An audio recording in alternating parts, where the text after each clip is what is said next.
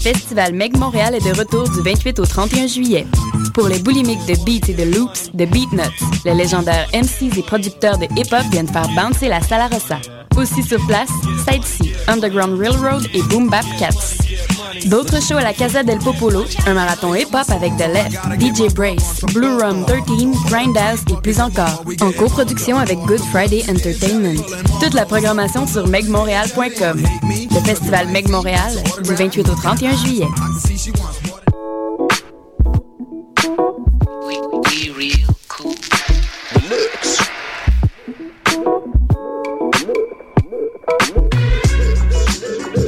Écoutez Choc FM, l'alternative urbaine.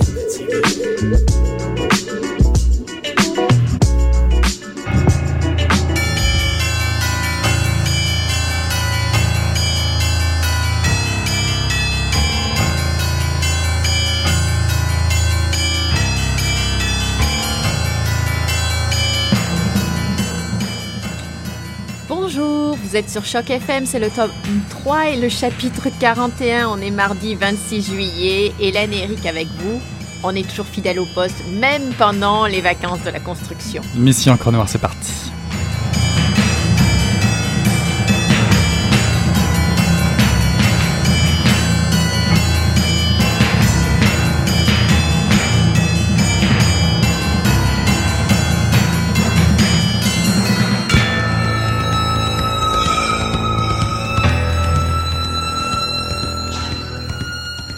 Moscou, palais du Kremlin, août 86. C'était un sport très prisé des jeunes chauffeurs de la nomenclatura. Protégés par le MOC, de la plaque d'immatriculation de l'administration centrale, un jeu d'abrutis hérité de la nostalgie de la roulette russe. Quand il n'y avait pas encore de sens unique pour les véhicules officiels, on débouchait sur la place rouge par le sud, empruntant le grand pont de la Moskova, qu'on traversait toujours à ce que le non-initié prenait pour de la pleine vitesse. C'était méconnaître la capacité d'un chauffeur accrédité de faire sortir les derniers chevaux vapeur disponibles, alors qu'il avait l'impunité du parti caché derrière son volant. Les voitures prenaient ensuite la voie de gauche, réservée et toujours vide, accéléraient encore et toujours pour prendre tout droit, plein nord, à l'endroit où l'avenue quitte le fleuve, prenant le nom de la rue Varvarka, et s'infléchit vers l'est. J'avais souvent fait la route depuis que Poutine m'avait intégré dans son équipe. Nous nous étions connus alors que nous étions tous les deux en poste à Leipzig, en Allemagne de l'Est, quelques années plus tôt. C'est un extrait de Momentum de Patrick de Fribert. Je ne sais pas si on dit comme ça, mais De je Friberg, pense. peut-être. Qui est paru en 2011, donc un livre qui est paru en 2011 chez Goélette. Je te laisse le présenter, euh, Eric. Je dois dire qu'aujourd'hui, on fait une émission un petit peu différente puisque tu présentes un livre euh, et je présente un livre. C'est une émission d'été. C'est deux, ce sont deux livres euh, idéaux pour euh, les congés. Et d'ailleurs, on parle d'été. Donc, euh, ce livre Momentum, c'est pour ceux qui veulent approfondir le roman d'espionnage. Justement cet été. Et euh, bah, je vous ai préparé une petite sélection rapide d'auteurs, puis surtout, euh, bien avant ça, euh, bien installé sur votre chaise longue, un soleil de carte postale souligné par un horizon bleuté avec dans une main un breuvage frais et dans l'autre, pourquoi pas, un drôle de roman d'espionnage haletant qui se passerait ben, chez nous, ici au Québec. Mais On n'a hmm, pas l'impression hein, quand on, lit, quand Ouais, on entend ouais, l'extrait. ouais, pas, avec cet extrait-là, mais on va dire qu'il y a un détour par euh, la Chine, Moscou, Londres, le détroit de Belle-Île, Riga, Berlin, les bords du Saint-Laurent, Montréal, Québec et pourquoi pas bah, le Kremlin. Donc apprécier un thriller de cette nature, bah, il faut aimer, euh, hmm, je vous le donne en mille, la politique, les relations internationales, les complots sinistres, la magouille en tout genre, les rebondissements à foison, les meurtres comme s'il en pleuvait et bien sûr les amours débridés. Ouf, cela fait beaucoup, n'est-ce pas? Même Moi, si nous ne sommes les pas... amours débridés. Ouais, c'est ça. Mais on n'est quand même pas chez 007, mais l'histoire est complexe. Figurez-vous, un plan sur un plan de 30 ans commencé dans les années 60, au cours d'époques différentes, avant, pendant et après le chute, la chute du mur de Berlin pour prendre le pouvoir au Canada. Et oui, on y croise aussi un jeune, un jeune soviétique qui infiltre le Québec, voyez-vous ça Le KGB prépare même un complot pour prendre le contrôle du Canada, pour ajouter à cela un Gilles Drouin, nouvelle vedette montante de la politique québécoise, qui est pressenti pour être, le futur Premier ministre, à force d'entourloupe financière et un passé trouble d'agent secret. Hmm, c'est vrai Les services secrets français justement s'en mêlent, les soviétiques aussi, et les Canadiens également. Et pour couronner le tout, un bateau fantôme ressurgit des eaux territoriales russes. Ben, tout irait pour le mieux dans le meilleur des mondes, de l'espionnage bien entendu, si le fameux facteur ben, humain, malheureusement, la mouche du coche, la goutte d'eau qui fait déborder le vase, venait troubler les rouages si bien huilés du scénario établi. Donc c'est sous, sous les traits d'un journaliste, tiens tiens, français, ou d'une ivrogne désœuvrée, encore tiens tiens. Le... le, journaliste, le journaliste français, c'est pas lui livre. le destin s'empresse de déchausser l'intrigue de son socle en tout cas. Donc c'est une imposante machinerie inventée par, euh, par Patrick de Friberg euh, qui touche de très près au réel mais peut parfois nous perdre un peu dans la multiplication des personnages et des voix. Euh, c'est pas facile de trouver euh, le fil qui rattache l'ensemble de l'histoire par moment malgré les nombreux allers revenus dans le temps, la complexité de ce complot mondial qui se passe chez nous jusqu'au château Frontenac, c'est dire. L'auteur bah, regorge quand même d'imagination, on, on, serait assez, assez habile pour retenir l'attention derrière vos lunettes de fumée sans jamais euh, lâcher ce verre de jus qui vous va si bien, qui est si frais. C'est Momentum ou Momentum de Patrick de Friberg aux éditions euh, de la Goélette. On n'a pas l'air, en tout cas, à mon avis, on s'ennuie pas, hein, d'après ce que je comprends. Non, on s'ennuie pas, pas, du lu, mais si, voilà. Ça va très vite, hein, comme dans tous les bons thrillers euh, d'espionnage. Est-ce que ça t'a fait penser à quelques œuvres très rapidement, peut-être Rapidement, ça c'est pas tellement dans mon dictionnaire, tu le sais bien. Mais en tout cas, évidemment, moi je me suis dit, on va parler d'espionnage, roman d'espionnage. Comment passer à côté de, de 007 euh, Qui dit espionnage dit raison d'État. Donc ce type de roman euh, s'est développé juste après sur les cendres de la guerre froide. Euh, 007 de Ian Fleming qui, publie d'ailleurs son premier manuscrit de James Bond en 54 avec euh, Casino Royal, puis succéderont les fameux Vivre et laisser mourir, Bon baiser de Russie en 57. Je vous en passe des meilleurs, vous connaissez tous ces titres-là par cœur. Le phénomène 007 va exploser d'ailleurs au cinéma en 62 avec le fameux titre James Bond contre le Docteur No. Depuis, vous trouverez euh, tous les récits des aventures de James Bond dans, je crois, ces 13 romans. Je crois que le 14e, d'ailleurs, c'est un recueil de nouvelles, euh, auteur, euh, ça doit s'appeler Octopussy, je crois. Euh, il y a aussi 20 films, toujours imités, rarement égalés. Le super espion macho, sans faille, vous attend avec toutes ces belles James Bond girls. Évidemment, d'autres d'autres choses. Graham Greene, un petit peu moins connu, qui a écrit pour sa part L'agent secret en 1939, le ministère de la peur en 43 ou le facteur humain euh, en 78. Lui, il explore plus les rouages de notre époque en usant beaucoup de la, satire comme euh, euh, l'agent à la Havane, notre agent à la Havane, je crois que c'était le titre d'un de ses romans, une sorte de Simon Templar pour les plus, ceux qui connaissent le roman d'espionnage, le fameux Le Saint qui joue, qui se joue des méchants sans se départir de son inimitable British humor évidemment. Comment ne pas parler de John le Carré qui lui va analyser les dessous cyniques et froids de l'espionnage. On échappe ici au mythe du super-héros du 007. C'est L'espion qui venait du froid, un classique de 1963 ou La maison de Russie en 89. Du côté des Américains, je vous parlerai de Robert Lundlum, qui est très connu pour ceux qui aiment les amateurs de romans d'espionnage, euh, plutôt des thrillers d'espionnage d'ailleurs assez paranoïdes. On connaît d'ailleurs grâce au cinéma la trilogie de Jason Bourne, euh, La mémoire dans la peau qui est paru en 80, La mort dans la peau en 86 ou La vengeance, je vous le donne en mille, dans la peau en 90, qui euh, relate les péripéties d'un homme persécuté aux abois contre le système qui s'auto-dévore et ne laisse jamais traîner aucune preuve dérangeante, bien entendu. On est dans des romans d'espionnage. Et puis là, on va dire, allez, pour ceux qui ont déjà mis les pieds chez Walmart, Tom Clancy, un très classique, euh, auteur américain, auteur de best-sellers en série, plus connu sous de nombreuses adaptations au cinéma comme euh, Octobre Rouge, ça dit quelque chose En 89, mhm. Jeu de guerre en 91 ou Les Dents du Tigre en 2004, euh, Danger immédiat ou La somme de toutes les peurs avec euh, Morgan Freeman et Ben Affleck euh, qui ont été enfin, des adaptations au cinéma. Il faut plus de deux semaines de vacances pour lire. Avec moi, bah oui, puis beaucoup plus que, de, plus, plus, plus, que de 10 minutes. C'est de la grosse ficelle, Tom Clancy, mais sans conteste pour les amateurs de suspense à tout craint, du genre à vous visser sur votre chaise pliante pendant les journées de grande chaleur, c'est parfait. Puis allez, allez, allez, allez, je vais, je vais encore te voler 2-3 minutes.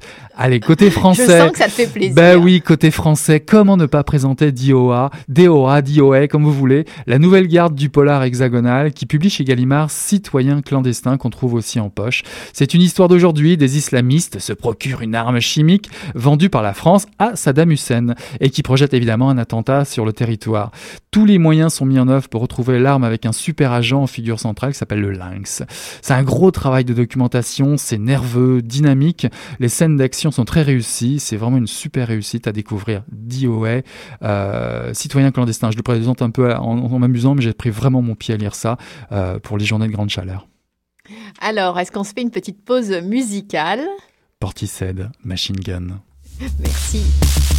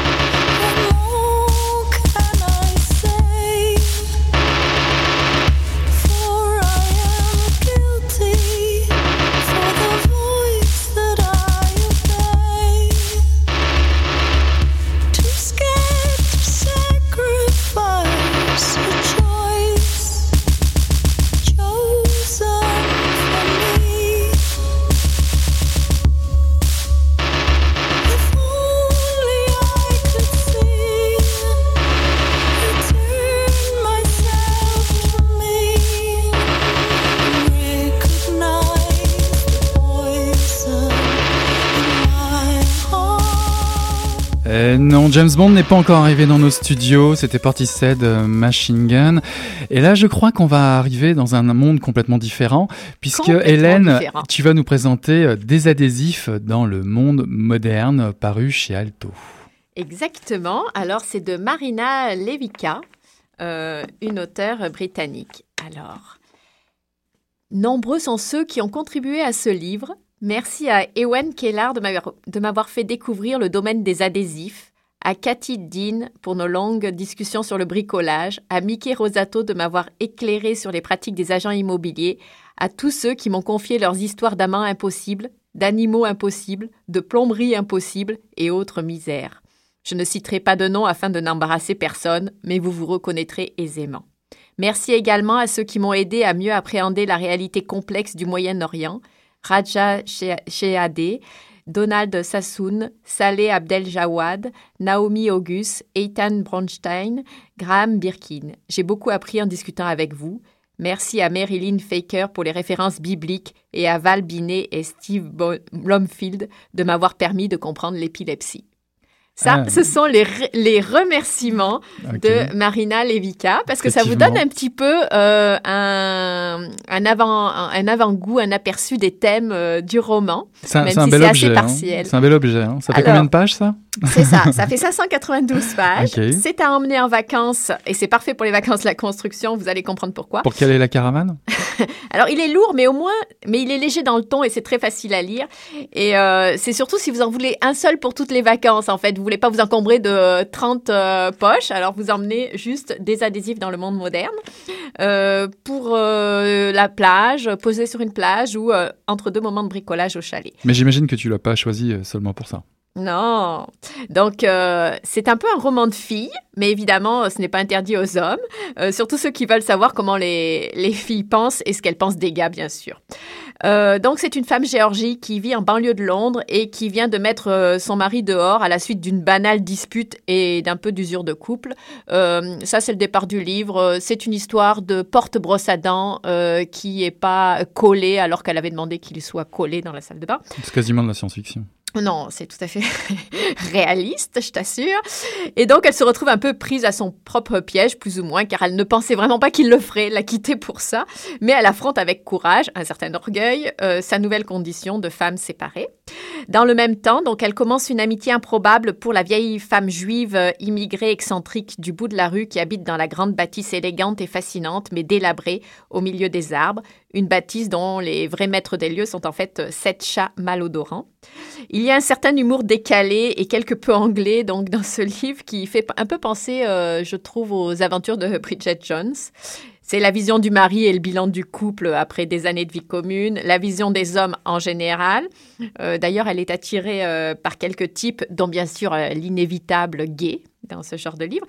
Et elle est aussi tentée par un amant et se retrouve assez vite sous influence de ses hormones, dit-elle. Elles ont bon dos, les hormones? Euh, dans la peau de la dépravée, comme elle l'appelle, en se demandant si c'est bien à elle, là, attachée au lit avec les menottes et autres moments de débauche. Euh, son rôle de mère d'adolescent, euh, elle, joue aussi euh, évidemment euh, son rôle de mère d'adolescent qui lui est perturbé par la rupture et qui devient soudainement distant, presque étranger, coupé de son environnement et persuadé par, inten- par Internet que la fin du monde euh, est pour demain, que la Bible l'avait prédit et que seuls seront sauvés ceux qui remettent leurs âmes à Dieu. Je vous raconte pas ce que c'est que d'avoir un adolescent euh, qui se lance dans une crise mystique comme ça. Elle a des problèmes professionnels, euh, elle tente d'écrire désespérément un premier roman sentimental, mais en fait, pour survivre, elle est obligée d'écrire des articles sur les cols et les collages pour la fameuse revue des adhésifs dans un monde moderne. Euh, et je ne parle pas de, de ces problèmes de chat à nourrir pour sa voisine lorsque celle-ci est hospitalisée. Donc la vieille dame Mrs. Shapiro et surtout la maison sont le prétexte à une galerie de personnages, agents immobiliers véreux, artisans incapables, travailleurs sociaux peu ou trop humains. Enfin bref, dans ce livre, il y a de quoi s'amuser euh, à tous les niveaux. Je dois dire que c'est assez facile à lire avec des dialogues euh, assez drôles, des phrases courtes et des descriptions rapides. Et donc, comme je l'ai mentionné, plusieurs niveaux d'intrigue, euh, notamment tout ce qui tourne autour de la maison et euh, des promoteurs immobiliers. Et ça permet de jamais s'ennuyer. Mais euh, l'écriture n'est pas non plus euh, rare euh, pour un gros roman comme ça. C'est un peu décevant. Parfois, c'est un peu quelconque. Ceci dit, j'ai toujours eu envie de, continuer d'aller voir la fin et moi, je pense que c'est pas mal. Il y a pas mal de bons sentiments. hein. On devrait tous s'aimer, quelles que soient nos origines sociales ou nos opinions politiques de droite, comme de gauche, même les Palestiniens et les Juifs, puisque le conflit, à un moment, est transféré entre ouvriers arabes et, habitantes juives dans la maison. On devrait prendre soin des personnes âgées, des animaux. On devrait s'entendre être plus tolérant envers ses enfants, euh, bon, etc. Donc, euh, et dans Ça, les ça serait un roman euh, bien sous tout rapport, mais qui fait du bien à lire l'été? Voilà, il fait ex- exactement, il fait du bien à lire l'été. On a envie de le continuer. C'est drôle, c'est léger et euh, l'humour un peu britannique euh, sauve pas mal euh, tout ça, je trouve. Est-ce que ça, permet, ça me- permettrait de sauver des lectures de magazines féminins allongés sur la plage, Ouais, ça, peut tu- être pas mal, ça Ouais. peut être pas mal, ouais, ouais. C'est un feel, je sais pas comment on dit, feel good movie, mais là c'est un feel good book. C'est sans prise de tête et on a envie toujours de savoir donc comment ça va tourner. Alors moi, ça m'a fait penser à, à- je vais citer quelques petites choses. Ça m'a fait penser à un si joli visage et également aux éditions Al- Alto. euh, dont on a déjà parlé de Christine Eddy parce que en fait euh, effectivement c'est une histoire de femme qui se retrouve seule euh, et qui s'y attendait pas forcément à un âge c'est ça on va dire la cinquantaine ça m'a fait pen- et puis c'est drôle et léger un peu comme ça un peu le côté roman de fille ça m'a fait penser alors dans un tout autre registre à Anif Kourechi Le Boudin de banlieue que Ah ouais. j'ai adoré. Et ça, c'est parce que ça se passe en banlieue de Londres. Il y a le côté un peu décalé, le côté, la problématique des immigrés et cette espèce d'humour euh, distant. Ouais, Mhm, c'est ça. uh-huh. Et la, la banlieue de Londres aussi, dont on sent que c'est fort différent de ce qu'on connaît ici à Montréal et des banlieues euh, nord-américaines en général. Un Yves Koreshi qui, qui avait signé aussi, il me semble, le, scénario de My Beautiful Laundrette. Ouais, c'est ça. Mhm. Et donc, euh, le Bouddha de banlieue, en tout cas, euh, et euh, toutes les péripéties de cette famille euh, d'immigrés euh, pakista- pakistanais, euh, ou euh, c'est ça, ou de la deuxième génération, c'est c'est- assez, euh, assez intéressant, assez drôle. Ça m'a fait penser aussi ce livre à La Porte de Magda Zabo, dans un registre plus sombre. C'est une auteure hongroise qui raconte comment une quelqu'un de la classe moyenne, mais assez bourgeoise, euh, en Hongrie, se prend d'affection pour euh, la vieille dame euh, qui leur sert de domestique et de concierge.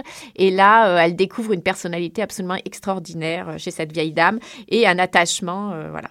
Et puis, ça m'a fait penser au film euh, Erin euh, Brockovich avec Julia Roberts, je ne sais pas Mhm. si tu te rappelles Ouais, ouais, ouais. où là, c'est euh, effectivement une femme qui se bat un peu, qui est prise un peu malgré elle dans un, comment dire, euh, dans le, la lutte pour améliorer, enfin, contre des, comment dire, des vendeurs d'eau véreux. Et puis là, il y a cette histoire avec les promoteurs où elle se retrouve un peu malgré elle à lutter contre la promotion immobilière sauvage. Donc euh, voilà, ça m'a fait penser à Eric, Erin euh, Brockovich. Et euh, c'est, donc on voit, c'est c'est ça. Une petite pause musicale. Brigitte Fontaine, Les Vergers. Parfait, merci.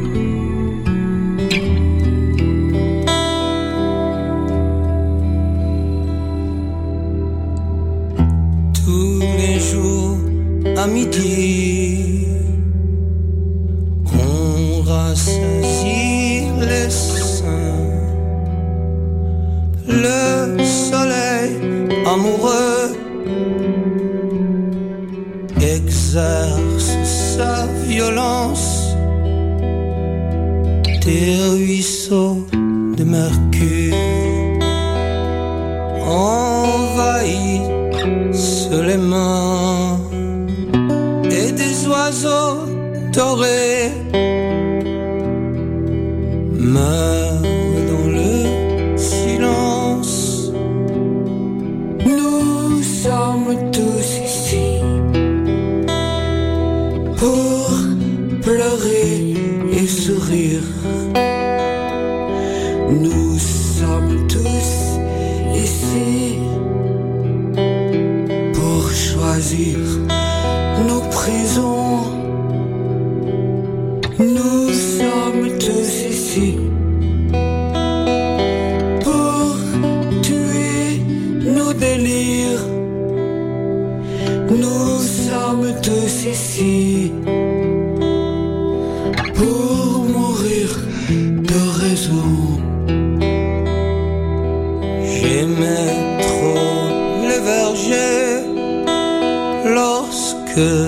j'avais trois ans.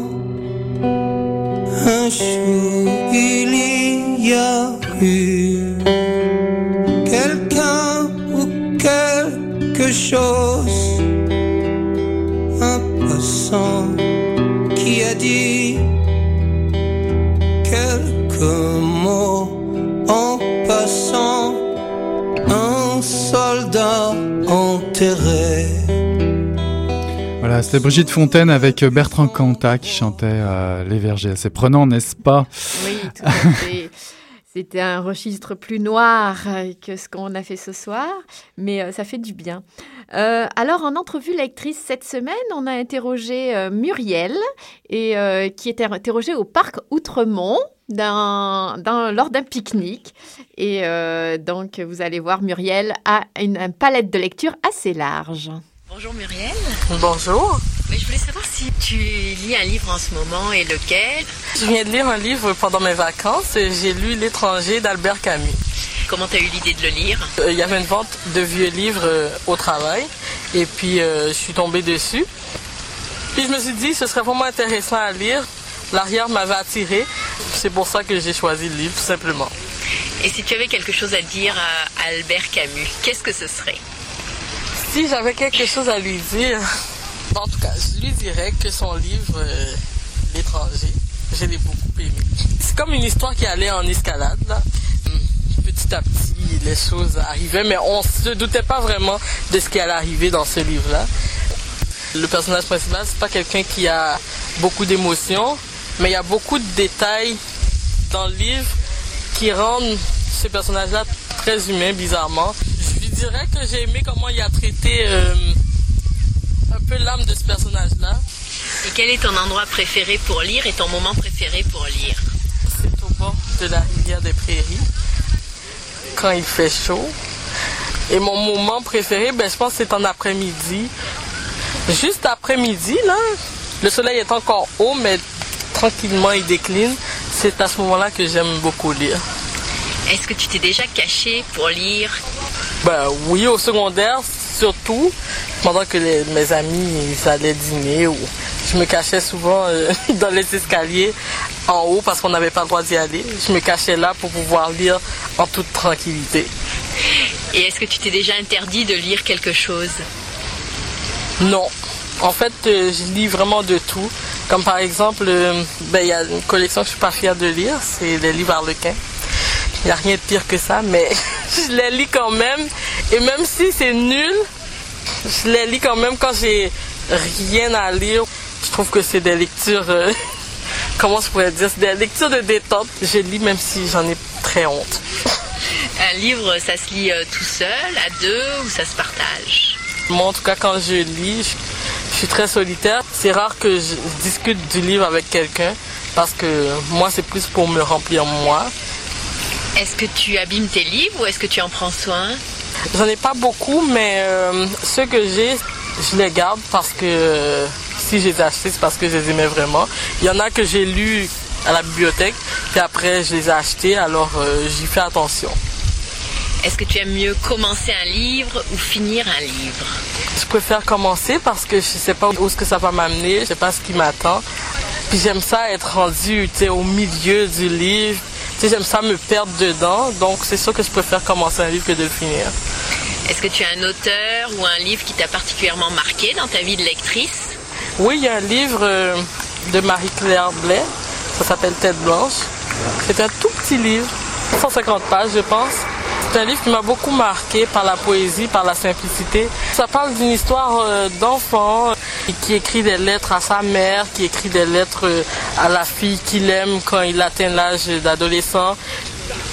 Ce livre-là, je l'ai relu, je ne sais pas combien de fois. C'est très, très, très, très simple, mais c'est magnifique. Combien est-ce que tu peux passer de jours sans lire? Il m'est déjà arrivé de passer des mois sans lire, sauf que à un moment, il y a comme un appel qui se fait sentir, qui me dit Muriel, il est temps que tu commences à lire. Beaucoup de vent hein, quand même au début de l'entrevue. Beaucoup de vent et même un avion qui passe. Ouais, puis Marie-Claire Roulet, ça me fait penser qu'on l'avait loupé à cause d'une euh, enregistreuse qui ne fonctionnait pas au salon du livre. En tout cas, c'était un plaisir de passer cette nouvelle mission en noir avec vous ce soir. Bah écoutez Hélène, on va se dire à la semaine prochaine. À la semaine prochaine, chers auditeurs.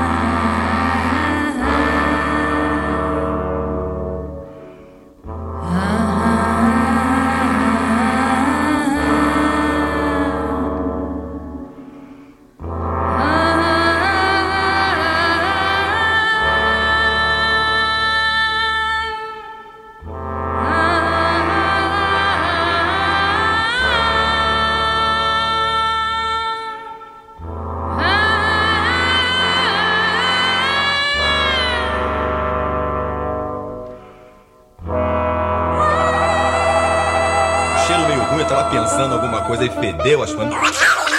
Pô, mas o negócio tava bom, bicho. O negócio tava bom, só quando ele tava tão entupido. Gostoso!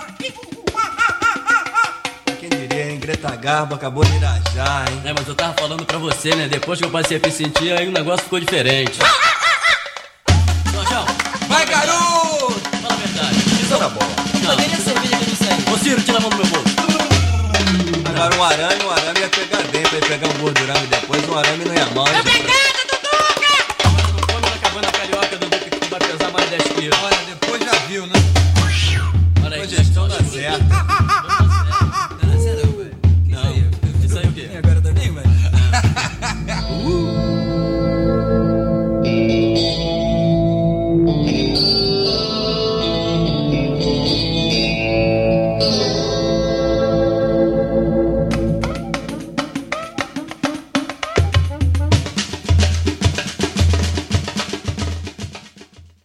Le festival Meg Montréal est de retour du 28 au 31 juillet. Pour les boulimiques de beats et de loops, de Beatnuts, les légendaires MCs et producteurs de hip-hop viennent faire bouncer la Sala Rossa. Aussi sur place, Side C, Underground Railroad et Boom Bap Cats.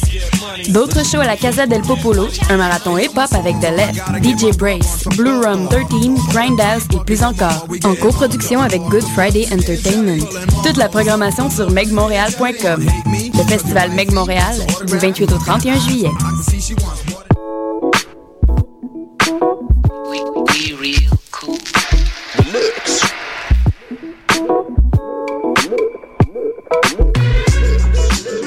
Vous écoutez Choc FM, l'alternative urbaine.